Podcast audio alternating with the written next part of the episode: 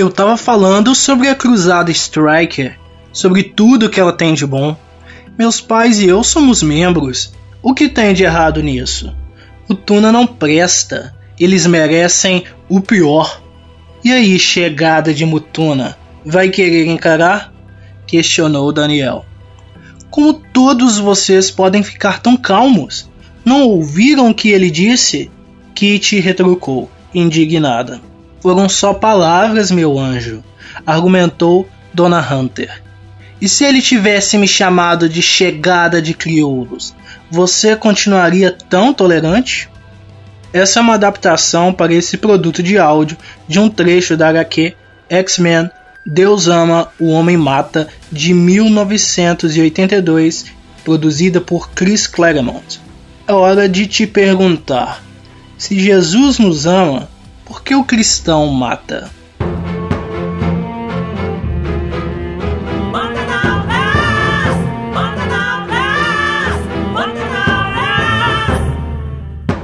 Antes do nosso episódio propriamente dito, eu venho te sugerir para me seguir no meu Instagram, arroba Senju, ou no meu Twitter, arroba Epifânio, No meu Instagram eu vou continuar postando um pouco da minha vida pessoal, dos meus outros projetos e trabalhos e aspirações, e aí você acaba conhecendo algumas das minhas outras ideias também. É importante que você, se possível, me escute na Aurelo, a partir de 70% do episódio ouvido por um streaming, você vai estar me remunerando sem pagar nada, porque o aplicativo é gratuito, a plataforma é gratuita e você vai estar ajudando imensamente ao meu trabalho. Aurelo já está disponível para isso, basta você ir conhecer um pouco a plataforma. Existe um espaço para a comunidade que eu vou estar desenvolvendo cada vez mais para uma interação melhor com o público, ouvir sugestões de pautas e tornar o programa mais próximo de vocês, ouvintes. Qualquer novidade que seja necessária, vocês poderão escutar aqui nesse espaço do programa, poderão conhecer também na minha página pessoal do Instagram ou na página do programa que estará vinculada diretamente ao meu perfil pessoal. E agora vamos para o episódio propriamente dito. Aviso importante: este produto não é um ataque à fé cristã, mas um convite para reflexão de uma pessoa que viveu por anos em ambiente cristão e conhece por dentro as bênçãos e mazelas daqueles que dizem seguir a Cristo. E veja bem, eu uso o termo dizem porque na prática muitas dessas pessoas não aplicam em suas vidas o que Jesus prega. Primeiramente, vamos voltar para a HQ citada na introdução deste episódio. A descrição seguida da edição da Panini encontrada na Amazon para compra. Se um homem não crê, ele já está condenado. Por anos a fio, os fabulosos X-Men e Magneto, o mestre do magnetismo, têm sido os mais acirrados inimigos mas agora eles precisam juntar suas forças contra o novo adversário que os ameaça, e talvez o mundo todo, em nome de Deus. Os membros da Cruzada Striker estão preparados para purificar a Terra sem se importar com as consequências sangrentas de sua causa. Tendo o Professor X como inimigo e Magneto como aliado, os X-Men são submetidos a uma aprovação ordenada por um pastor enlouquecido. X-Men Deus Ama, o Homem Mata é uma das histórias mais poderosas e influentes de Chris Claremont, que serviu como referência para o filme X-Men 2. E o trecho da cena apresentada, que eu acabei de dar uma introduçãozinha ali lá no início do episódio, é uma parte onde a Kitty, a personagem Kitty, o personagem Daniel e a personagem Hunter estão ali em uma situação, tem outros personagens envolvidos, mas eu dei uma síntese para o que realmente importava. A Kitty é uma mulher branca mutante, o Daniel é um homem branco, até aquele ponto a gente entende que é meramente uma pessoa sem muita importância, não tem poderes nem nada. E a Hunter é uma mulher negra que está de certa forma do lado dos mutantes.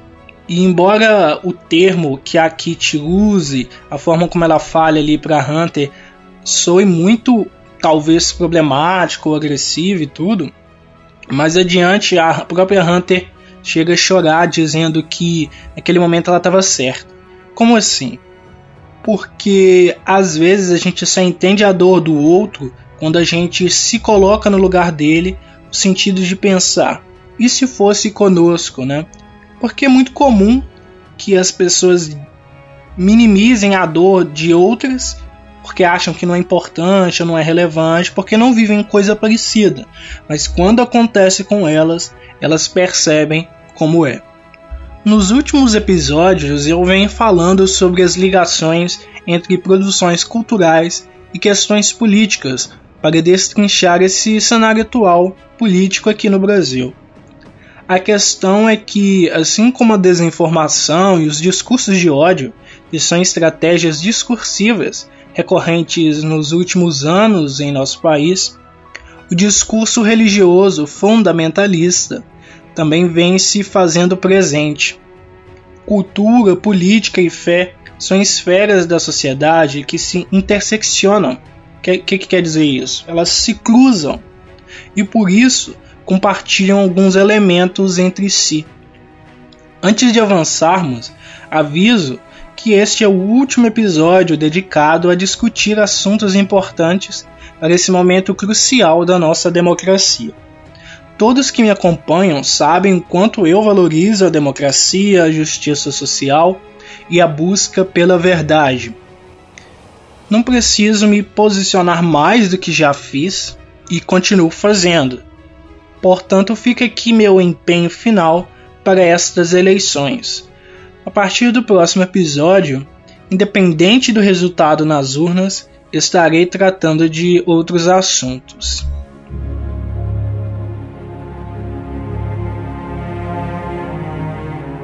Talvez você se pergunte por que eu trouxe uma história em quadrinhos norte-americana de décadas atrás para discutir a política brasileira atual.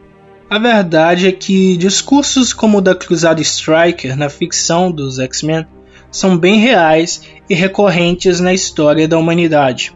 O nazismo, por exemplo, tinha como um dos seus principais norteadores a busca pela prevalência da raça superior e aqueles que eram deslocados disso, como judeus, ciganos e homossexuais, que foram perseguidos pelos nazistas, no caso. Infelizmente, esse tipo de coisa não está no passado.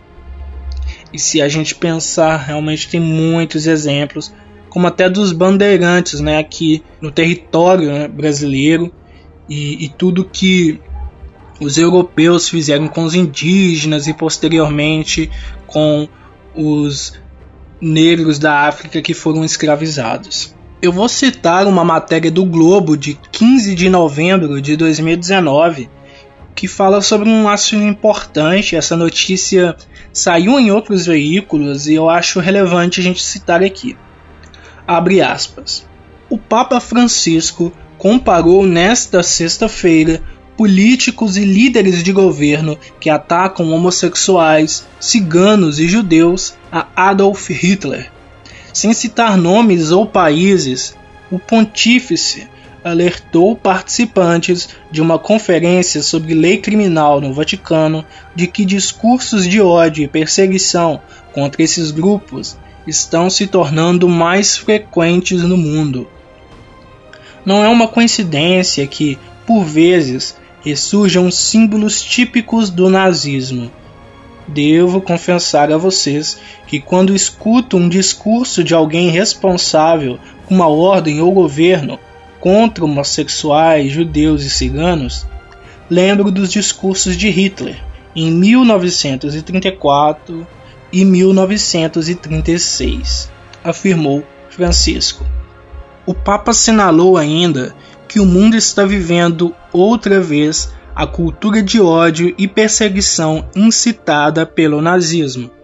Com a perseguição de judeus, ciganos e pessoas de tendências homossexuais, essas ações que hoje são típicas representam por excelência uma cultura tóxica e de ódio. Isso ocorreu naqueles anos e está acontecendo outra vez, lamentou. Durante o regime da Alemanha nazista, que vigorou entre 1933 e 1945, 6 milhões de judeus foram assassinados. Homossexuais e ciganos também foram deportados para campos de extermínio. Nas últimas semanas, pontífice fez outras críticas ao que considera um ressurgimento de movimentos ultraconservadores e antissemitas na Europa. Na quarta-feira, durante sua audiência geral no Vaticano, Francisco voltou a citar suas preocupações com o retorno da perseguição contra o povo judeu, sem mencionar nomes. Hoje, o hábito de perseguir judeus está renascendo. Irmãos e irmãs, isto não é humano nem cristão. Os judeus são nossos irmãos e nossas irmãs e não devem ser perseguidos. Fecha aspas. Se você está minimamente informado das últimas coisas aqui no Brasil, está ciente do que aconteceu a respeito dos ataques bolsonaristas contra a Igreja Católica, né? E aí você percebe que, de fato, o Papa não está equivocado no que ele está dizendo. Aqui no Brasil a gente tem um exemplo claro de um movimento ultraconservador que vem surgindo nos últimos anos. Aliás, surgindo não, tomando forma porque ele já existia, mas era mais disperso. E através do atual presidente, essas pessoas encontraram ali um representante, né? uma figura para validar os seus pensamentos. Mas essas pessoas, muito provavelmente, sempre pensaram assim. Elas não tiveram espaço para manifestar esses pensamentos.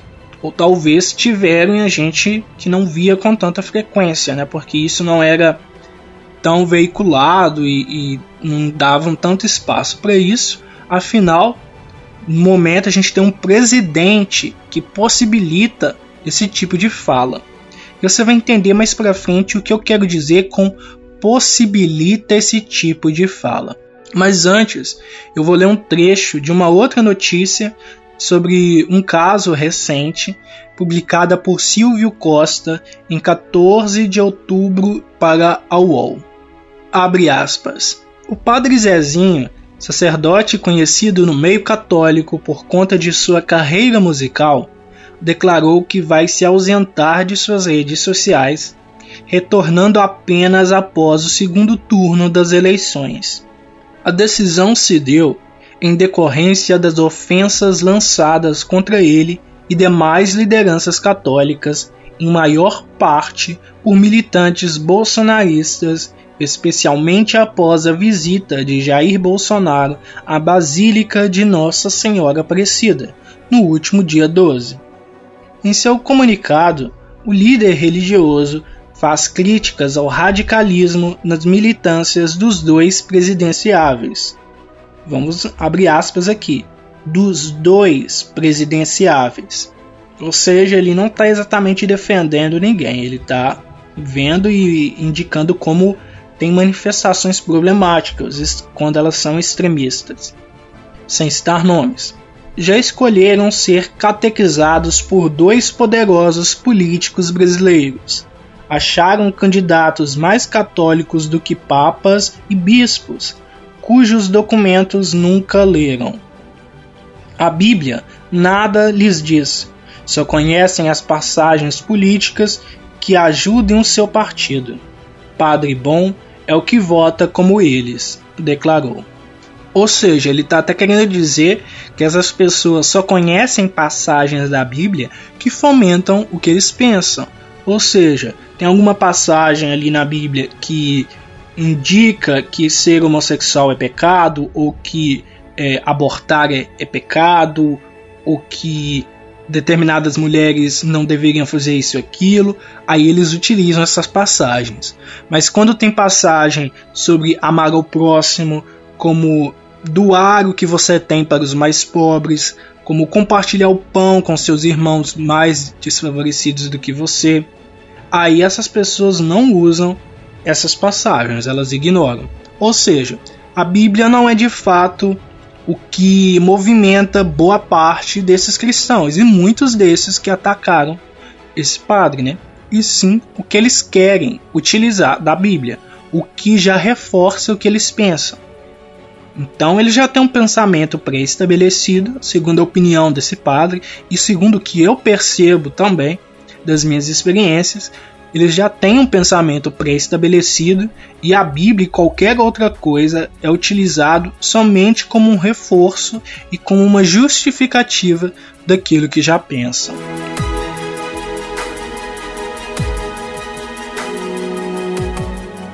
Na entrevista apresentada nos episódios 54 e 55, a convidada Cristina Lacerda falou muito sobre como o ódio parece mover os eleitores do candidato Bolsonaro.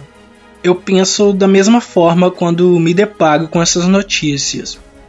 Porque é importante lembrar também que ninguém deve agir como se o Lula ou qualquer outro fosse um grande salvador para combater o mal de um discurso político extremista, né? Nem o amor, nem o ódio devem mover suas escolhas políticas, e nem a religiosidade.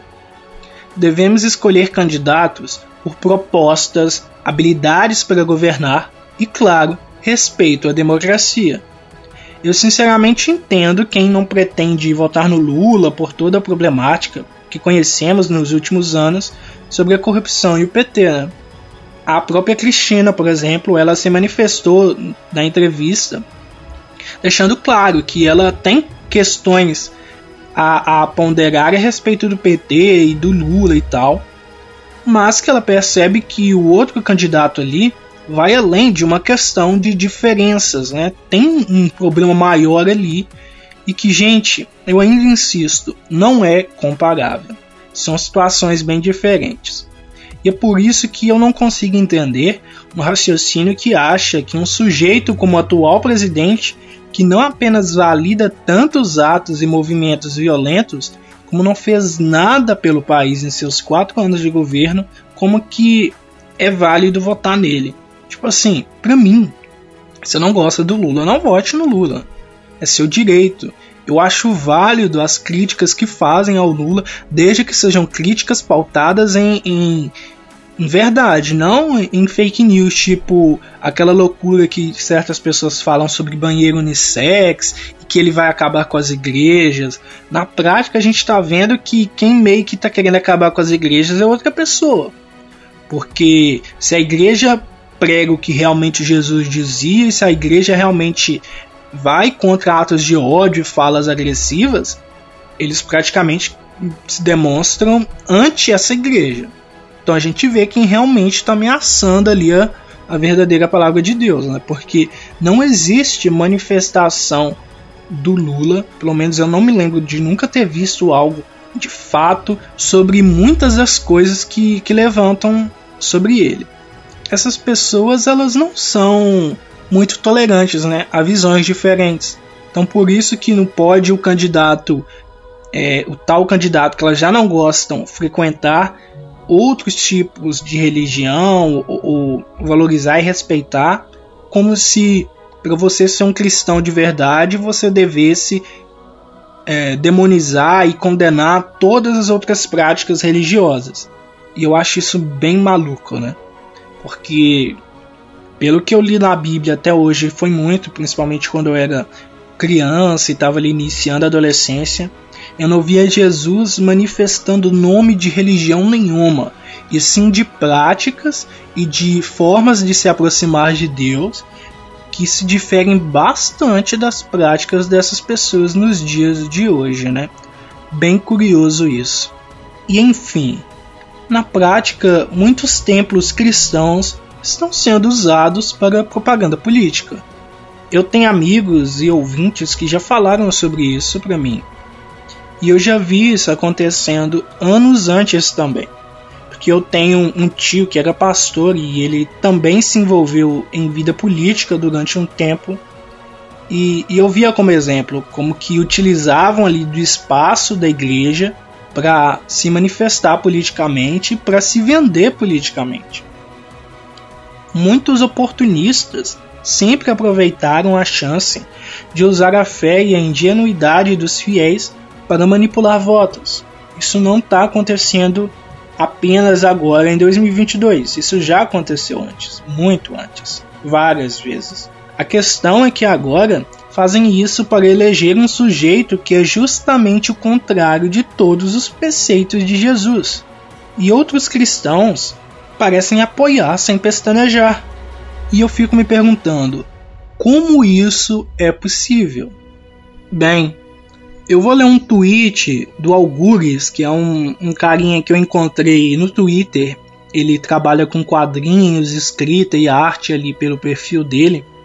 E ele publicou uma coisa ali que eu achei interessante e que quando eu encontrei eu falei, nossa, eu tenho que levar isso pro episódio. Porque eu já estava planejando trazer esse episódio com essa temática aqui. E ele diz o seguinte no seu tweet ali na, na, na thread que ele fez. Abre aspas.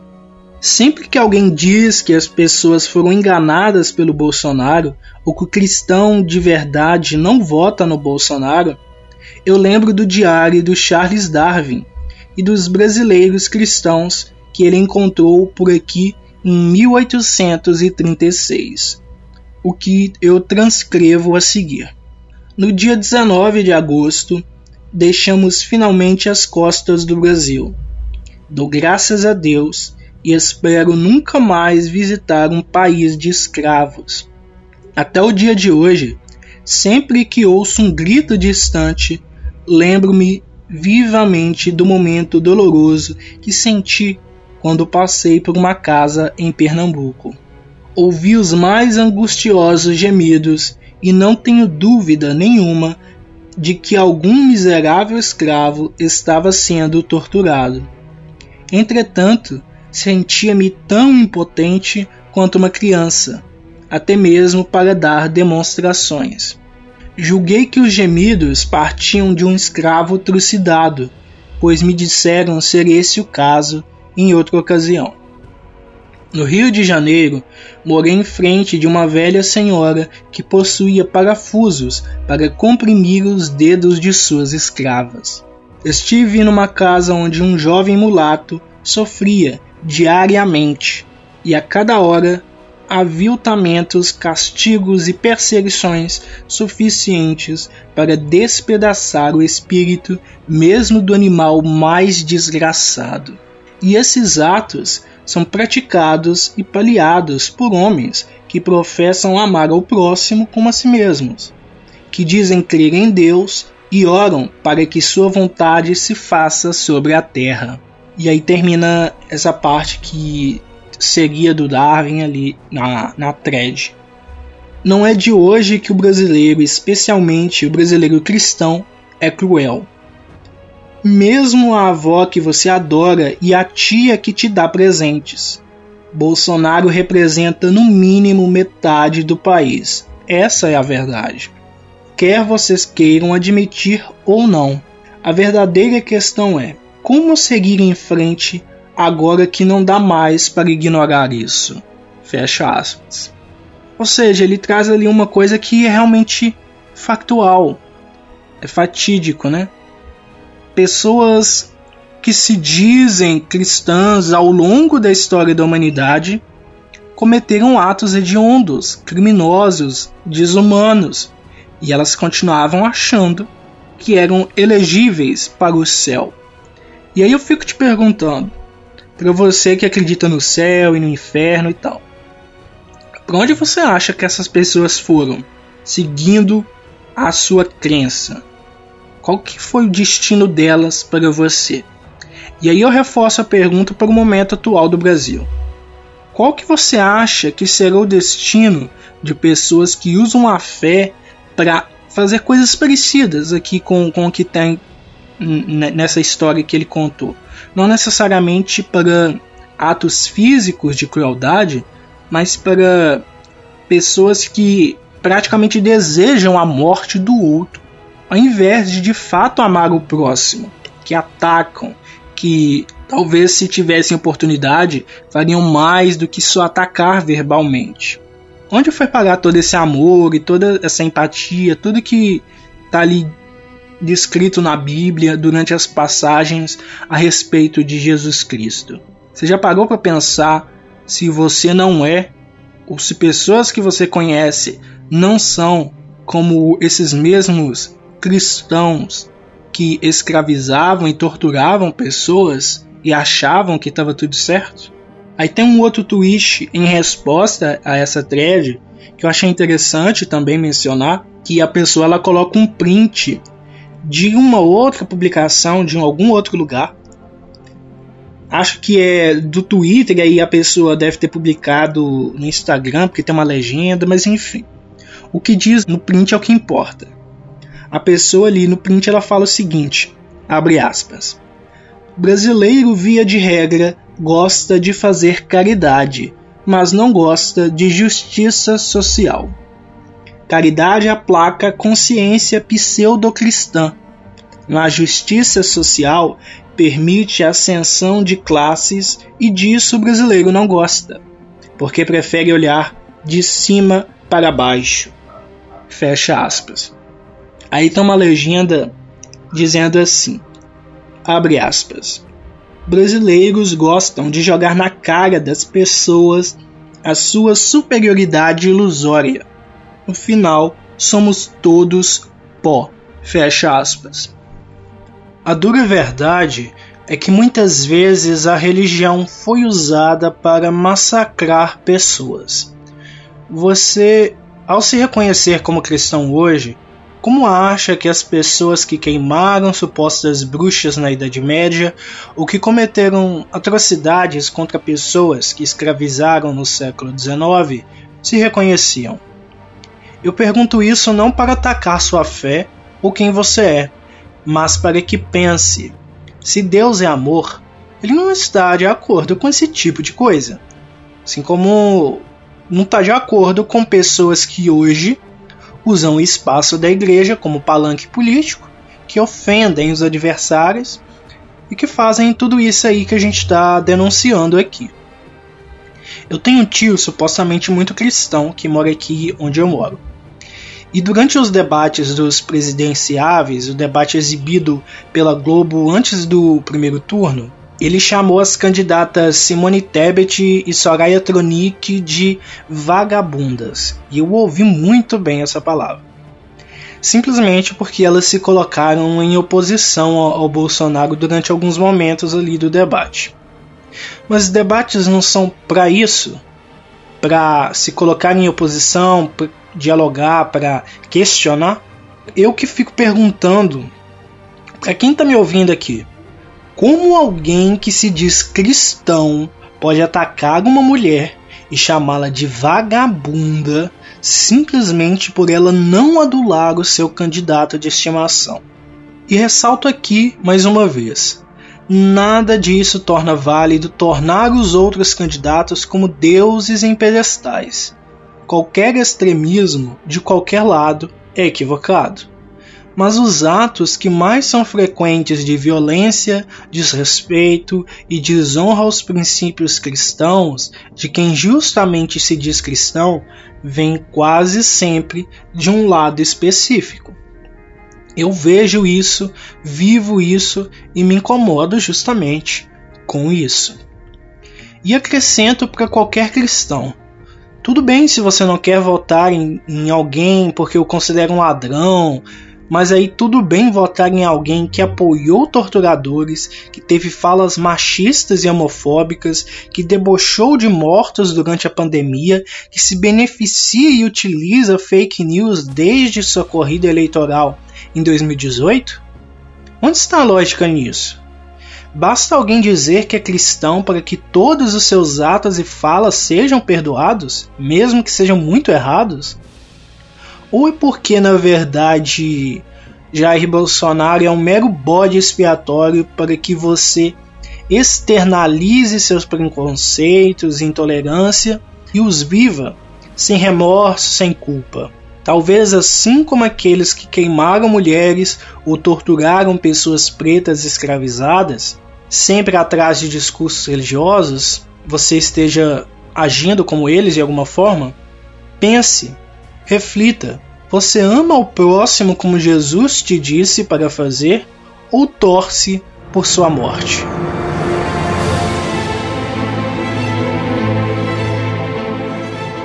Eu acho importante nesse momento contar um pouco do meu relato, das minhas vivências na igreja, para que as pessoas entendam que eu não estou fazendo simplesmente um papel de pessoa de fora, sabe? Eu não estou simplesmente sendo um jornalista falando sobre algo que não vive, mas que tem fontes para falar sobre. Eu meio que sou a fonte sobre isso também. Por quê? Eu cresci em uma família que grande parte na época era mais católica mas tinham pessoas evangélicas também. E em determinado momento minha mãe ingressou na igreja evangélica e tudo. E eu já contei aqui essa história algumas vezes, alguns detalhes da história. Até nos últimos episódios, os mais recentes mesmo, eu falei sobre o fato de que ela tinha sido mãe solteira e ela enfrentou muitas coisas por causa disso. Mas enfim, ela frequentava a igreja, eu também frequentava no, nos últimos momentos de sua vida, digamos assim, lá para 2014, 2015. Eu até chegava a cantar na igreja. E o seguinte: em determinado momento eu decidi me afastar da igreja porque eu estava muito em dúvida em questão à minha sexualidade. Era um, um ponto que era de muito sofrimento para mim, não porque eu me sentia errado de fato, mas porque estava todo mundo dizendo que eu era errado, que era um pecado, que era isso, que era aquilo. E eu tentava corrigir isso e eu não conseguia. Então era um sofrimento muito grande. Então eu pensei, eu preciso sair viver isso de alguma forma, porque se for errado, pelo menos eu elimino isso da minha vida logo.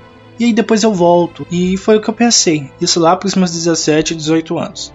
Acontece que as pessoas da igreja que eu estava frequentando naquela época me conheciam muito bem, porque eu cantava lá na igreja, eu era parte do louvor. Eu sempre cumprimentava as pessoas quando as via.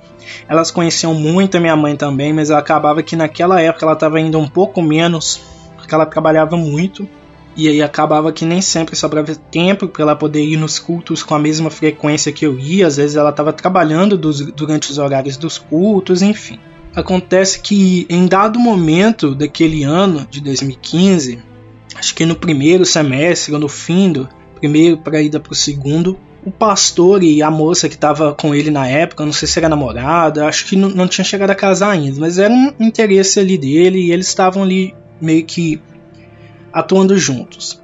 Eles vieram até minha casa e falaram que tinha uma revelação de Deus para mim e que se eu não voltasse para os braços do Senhor e, e aquela coisa toda, algo de ruim ia acontecer comigo. E algum tempo depois, a minha mãe faleceu de câncer. E aí vocês podem pensar qual associação que eu fiz, né? Considerando uma história que eu já contei aqui de que por muito tempo eu me culpei por ser o filho da mãe solteira e por trazer os males para a vida dela, aquela coisa toda, achava que Deus não me amava, e aí acontece isso. Como ficou a minha cabeça? Porque em menos de um mês que a gente descobriu que ela estava doente e tal, ela faleceu. Pensa como que eu fiquei. Eu só tive uma conclusão, de que ela tinha morrido por minha culpa. E curiosamente, depois disso, praticamente ninguém da igreja me visitava, vinha aqui para ver como eu estava.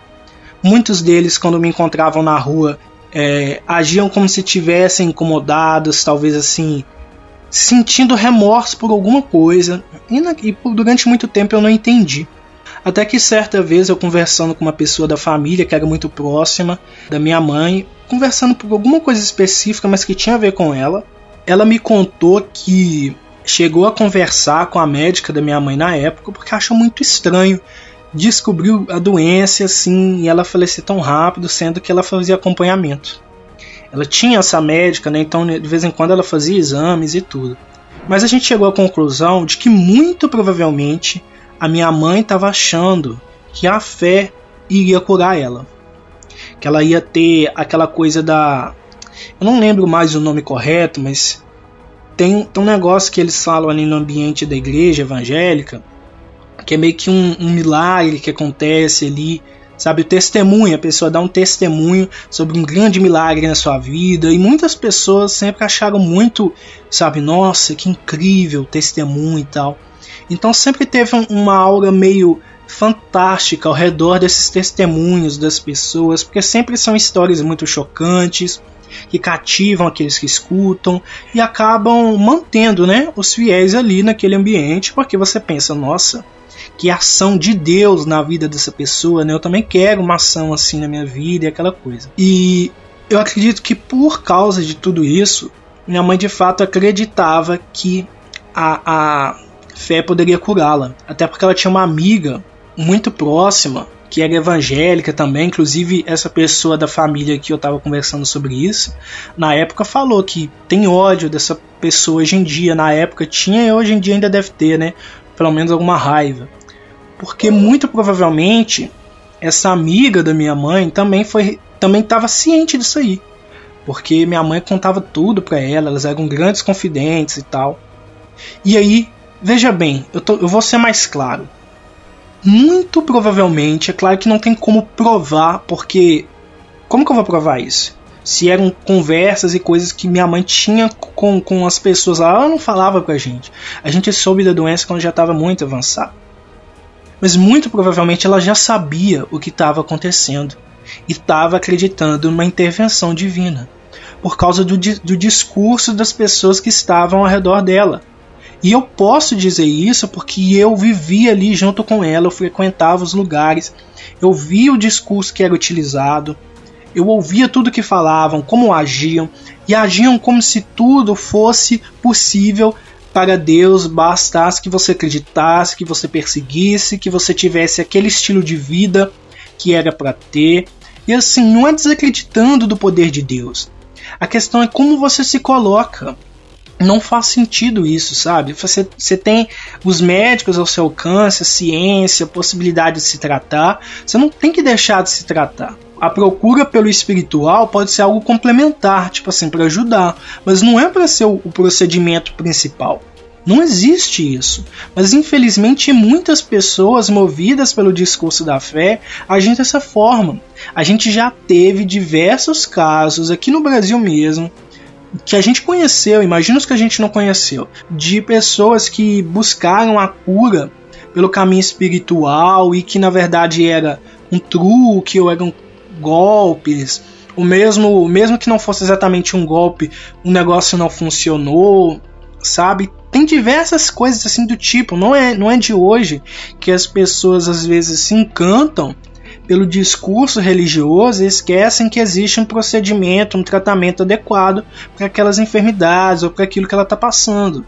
Isso é muito perigoso, porque você pode levar uma pessoa a não fazer o tratamento adequado, como muito provavelmente aconteceu com a minha mãe. E ela faleceu. Pergunta se algum deles apareceu aqui para falar comigo depois. Como eu mencionei antes, não.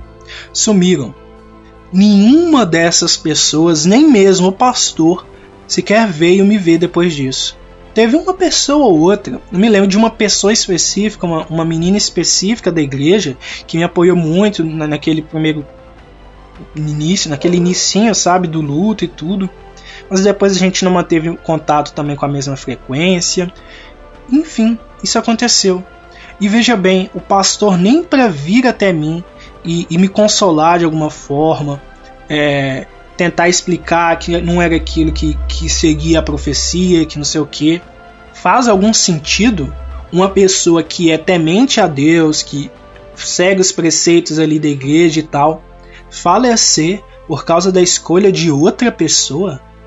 Faz sentido um Deus que é amor, que é empatia, que é justiça, punir uma pessoa por ela tentar entender uma coisa que ela não entende, que ela não encontra respostas ali naquele ambiente? Sabe? Que tipo de, de amor é esse? É o que eles tentam passar pra gente, é o que eles tentaram passar para mim. Quando eu falo eles, não são todos os cristãos, não é? É claro que não. Mas são essas pessoas específicas que tentam usar a fé como imposição, como manobra de manipulação, manobra de massa. E foi o que aconteceu. Eu perdi a minha mãe, eu fiquei destruído. Por anos eu sofri, me culpei e nenhum deles me procurou nunca, nunca. Nenhum deles. Se eu for até a igreja lá, se é que ela existe ainda, e querer participar de novo, eles vão estar de portas abertas, né? Porque é benefício para eles. Mas quando eu precisei, ninguém me procurou. E aí eu, eu quero que você pense: Que cristianismo é esse?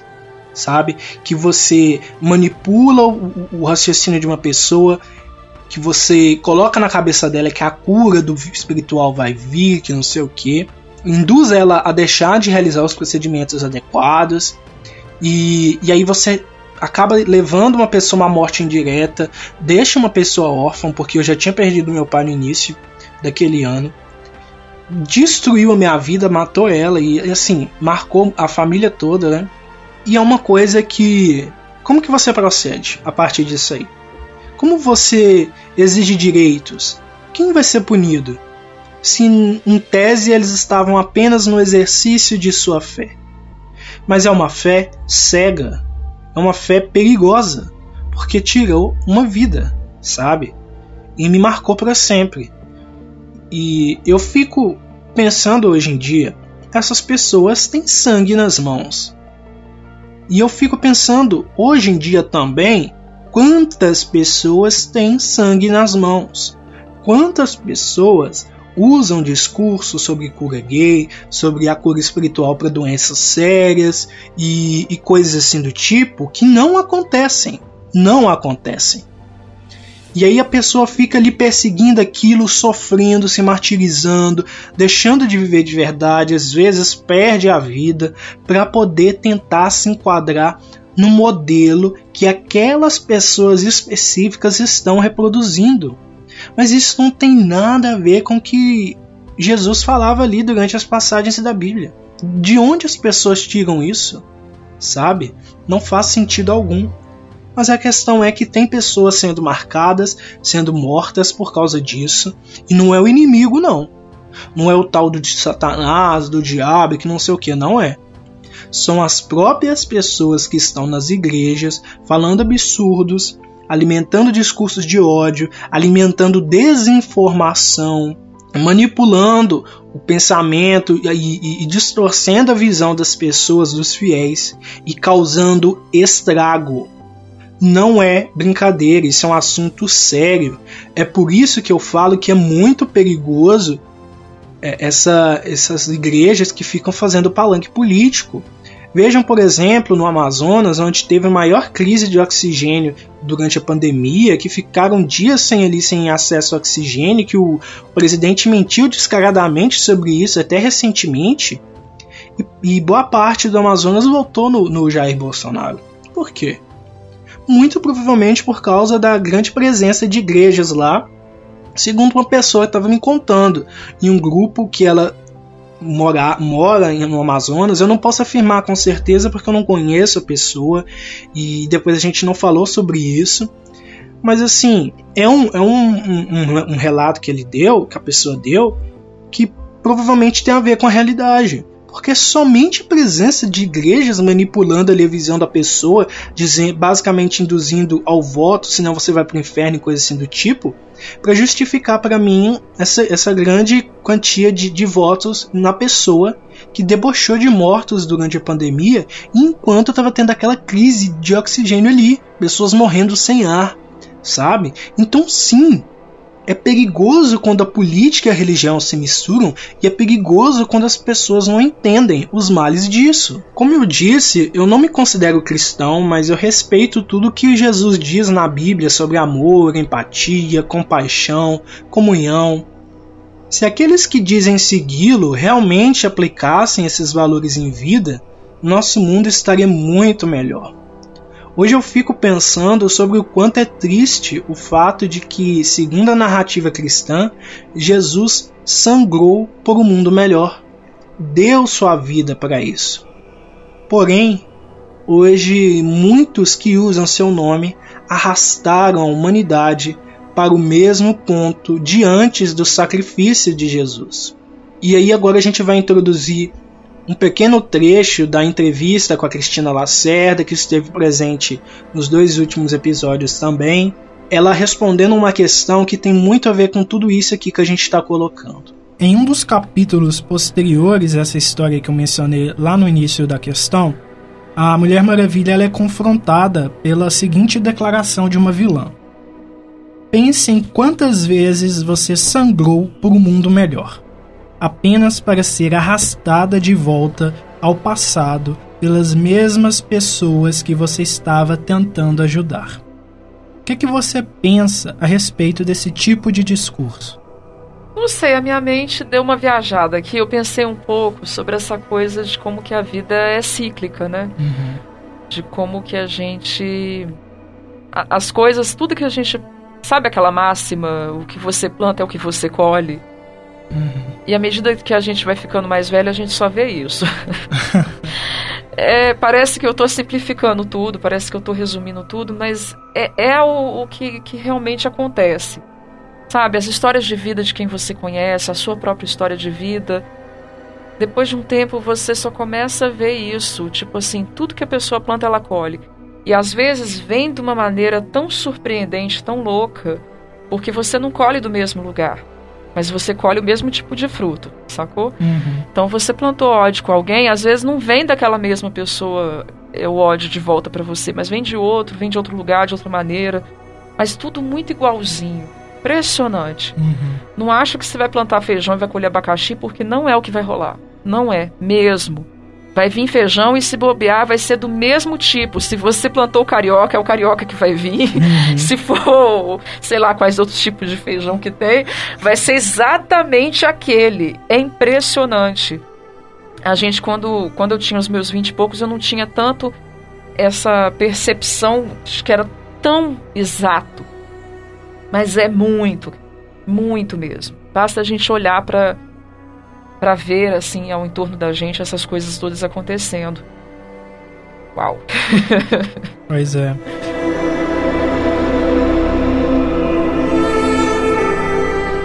E aí eu queria te agradecer muito pela Obrigada. conversa. Acho que foi muito rica. E queria te passar as palavras finais, que você queria acrescentar alguma coisa.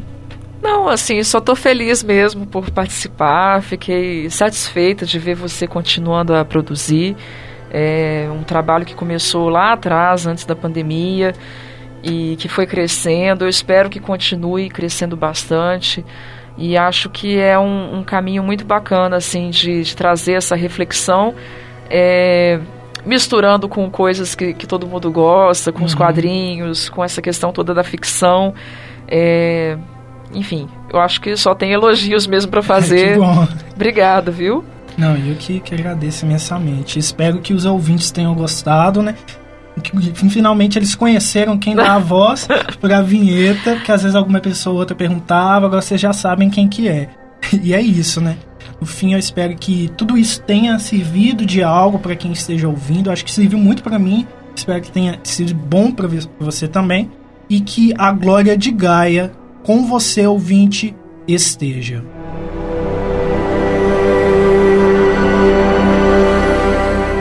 Como eu mencionei, muitos que usam o nome de Jesus arrastaram a humanidade para o mesmo ponto de antes do sacrifício dele. O ponto no qual aqueles que dizem servir a Deus o colocaram na cruz, o atacaram e se fartaram de satisfação com sua tortura, sua dor e seu sofrimento. Tudo isso tem a ver com a história em quadrinhos dos X-Men, tem a ver com o relato que eu trouxe, tem a ver com as notícias que eu apresentei aqui. Tudo isso está conectado. É o desejo das pessoas por sangue, por violência, pessoas movidas a ódio e utilizando a fé, a religião, para se justificar. Né? E nesse cenário atual, com tudo isso que eu trouxe até aqui, eu perguntarei uma última vez para você. Você que está aí ouvindo, você ama ou você mata. Espero que tenham gostado do episódio de hoje e que a glória de Gaia esteja com você.